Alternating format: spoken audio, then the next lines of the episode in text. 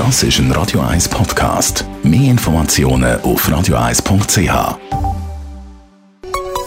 Der Konsumententipp auf Radio 1 präsentiert von comparis.ch, einem führenden Schweizer Internetvergleichsdienst. comparis.ch es haben es wahrscheinlich schon mitbekommen. Wegen dem Krieg in der Ukraine steigen die Benzinkosten, aber auch die Kosten für Gas und Heizöl. Das spürt man dann eben auf der Nebenkostenabrechnung bei der Wohnung. Michael Kuhn, Finanzexperte von comparis.ch. Bei wem steigen jetzt eigentlich die Nebenkosten? Ja, rund die Hälfte von allen Haushalten in der Schweiz heizen mit Gas und Öl. Und dort sind die Preise am explodieren, seit Russland die Ukraine angegriffen hat.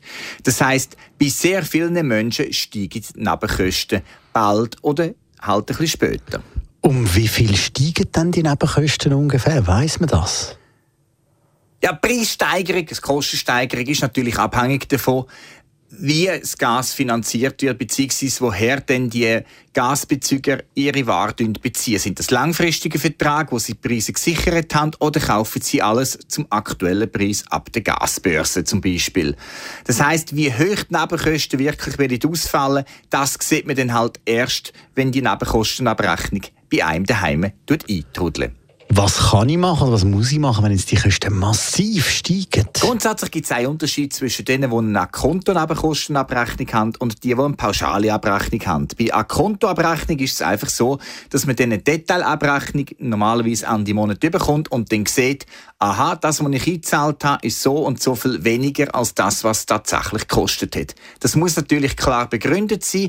Wenn die Begründung nicht klar ist oder wenn es nicht klar ist, wieso man jetzt wirklich so viel zahlen unbedingt nachfragen oder zu der Schlichtungsstelle gehen. Bei denen, die eine pauschale Vereinbarung haben, ist es so, dass der Vermieter zuerst muss begründen wieso jetzt die Kosten steigen und das erst kann machen wenn er einen Vergleich gemacht hat zwischen äh, den letzten drei Jahren verglichen mit den letzten sechs Jahren. Das heißt, immer die letzten drei Jahre muss er zusammennehmen und dann eine neue Pauschale veranschlagen. Das heißt, Leute mit einer pauschalen Vereinbarung werden die Zeit verzögert mit höheren Nebenkosten belastet werden. Danke vielmals. Michael Cohen, Finanzexperte bei Comparis.